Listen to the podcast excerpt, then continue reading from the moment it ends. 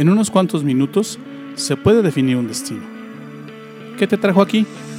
No lo sé, pero sí sé que estos pueden ser los mejores minutos de tu día. Soy Luis Bustos, te doy la bienvenida. Esto es Despierta Laguna.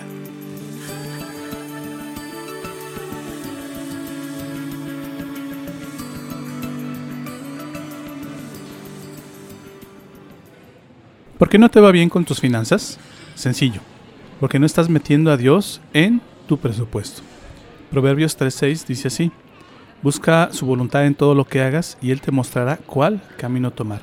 Y esto es cierto también cuando hablas de finanzas. Cuando no lo incluyes a Dios, cuando no incluyes a Él en tus cálculos y proyecciones, lo más probable es que te equivoques. ¿Por qué? Porque la tierra es del Señor y todo lo que hay en ella, y el mundo y todos, los, y todos sus habitantes le pertenecen, es lo que dice el Salmo 24, verso 1. Es importante que veas el cuadro completo. Las finanzas y todo lo que tienes en la vida es de Dios y Él te lo ha, prestado perdón, para que lo uses y lo disfrutes. Proverbios 10:22 dice así. La bendición del Señor enriquece a una persona y no añade ninguna tristeza. ¿Cómo metes a Dios en tu ecuación financiera? Ya te di dos consejos. Uno, entregándole tu vida a Jesús. Y dos, aprendiendo las reglas que Dios le puso al juego de las finanzas. Déjame te doy un tercer consejo. El tercer consejo que te doy es este. Pon en práctica las reglas que Dios le puso al juego de las finanzas. Es sencillo y pareciera que no es necesario que te lo diga, pero es cierto.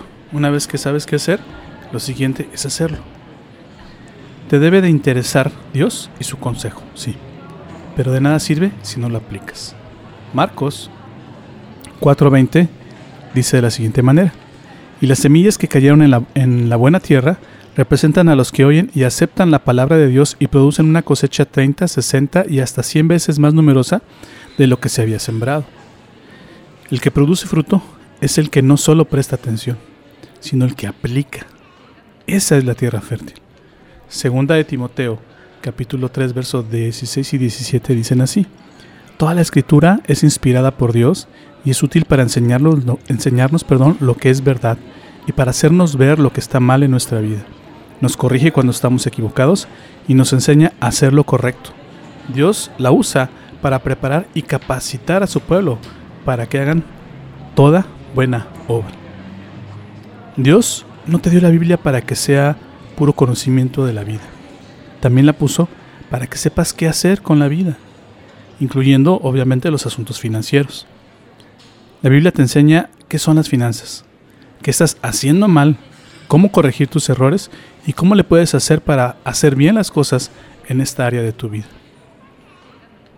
¿Estás listo para aprender a hacer bien las cosas? ¿Cómo le haces para tener una economía sana y productiva? Te voy a dar varios consejos. Primero, ya te lo enseñé antes, Deja de pensar que las cosas son tuyas. Grábatelo en la mente. Son de Dios y Él te las presta para que las uses, las disfrutes y las compartas. Déjame te doy tres versículos. El primero, Ageo capítulo 2 verso 8. La plata es mía y el oro es mío, dice el Señor de los ejércitos celestiales. Eclesiastés capítulo 5 verso 18 en delante dice, Aún así, he notado al menos una cosa positiva es bueno que la gente coma, beba y disfrute del trabajo que hace bajo el sol durante el corto tiempo de la vida que Dios le concedió y acepte su destino. También es algo bueno recibir riquezas de parte de Dios y la buena salud para disfrutarlas. Disfrutar del trabajo y aceptar lo que depara la vida son verdaderos regalos de Dios. A esas personas Dios las mantiene tan ocupadas en disfrutar de la vida que no pasan tiempo rumiando el pasado. Y Hechos, capítulo 20-35, Dice así. Deben de recordar las palabras del Señor Jesús. Hay más bendición en dar que en recibir. ¿Qué nos dicen estos tres versículos? Que hay que desarrollar la actitud correcta con las finanzas. Y a final de cuentas esta actitud correcta lo define todo, absolutamente todo. ¿Qué son estas tres cosas? Otra vez, que entiendas que las cosas son de Dios. Dos, que Él te las presta para que las disfrutes, para que las aproveches y que Él también te las da y en particular te da la abundancia para que ayudes a otros. ¿Cómo le haces para tener una economía sana y productiva? Te doy otro consejo. Desarrolla hábitos saludables para hacer crecer tus finanzas. Que estés estancado con tus finanzas no es mera casualidad o asunto de la suerte. Es el resultado de lo que haces.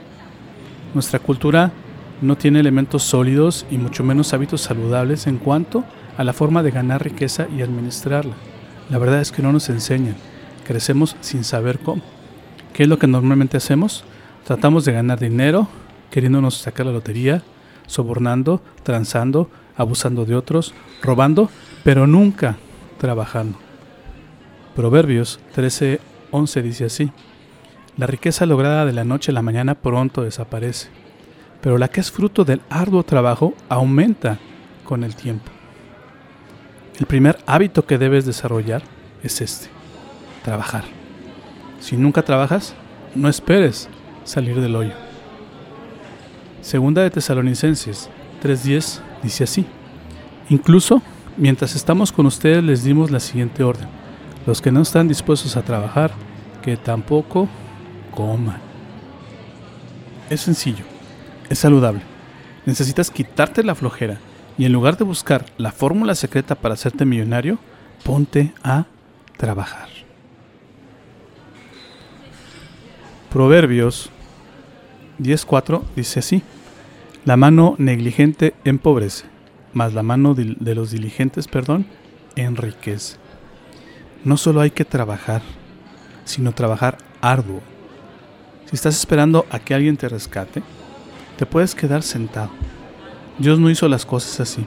Te dio vida y poder para crear riquezas. ¿Qué es lo que tienes que hacer? Usarlas. Ponerte a trabajar.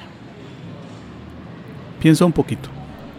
¿Verdad que el estado de tus finanzas está íntimamente relacionado con la forma en que actúas? ¿Con tus actitudes?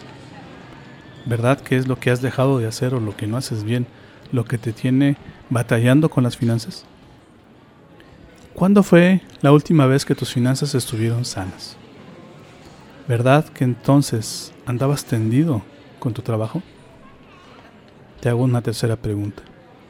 ¿En serio crees que los que tienen mucho fue porque tuvieron un golpe de suerte? No, simplemente trabajaron. Te invito a que trabajes con ganas pensando en que lo que obtienes Dios te lo da para que lo disfrutes y ayudes a otros.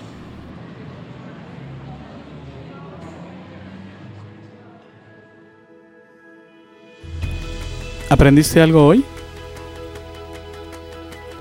¿Lo que acabas de escucharte es útil? Esta serie no ha terminado, así que te invito a que me acompañes en los siguientes capítulos. Todavía hay mucho que aprender y aplicar. Te prometo que no te voy a defraudar. Gracias por tomarte el tiempo de escuchar esta emisión. Yo no creo que estés aquí por casualidad. Creo firmemente que Dios está usando mis palabras para hablarte hoy. Hoy has encontrado a Dios y por eso vibra tu alma. Estás empezando a creer en Dios y en Jesús.